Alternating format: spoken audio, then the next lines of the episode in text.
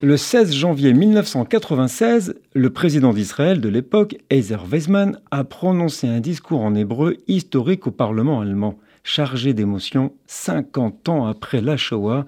Il y a résumé l'histoire du peuple juif. Que je vous cite.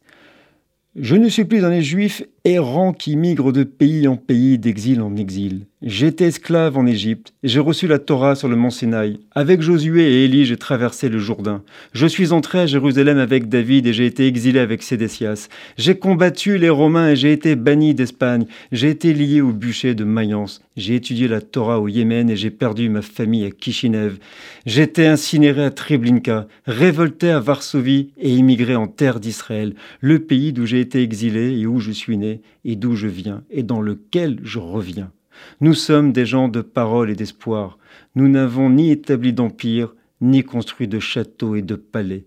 Nous avons façonné des idées. Nous avons rêvé de Jérusalem reconstruite, de Jérusalem unie. Fin de citation. Nous sommes le 16 janvier.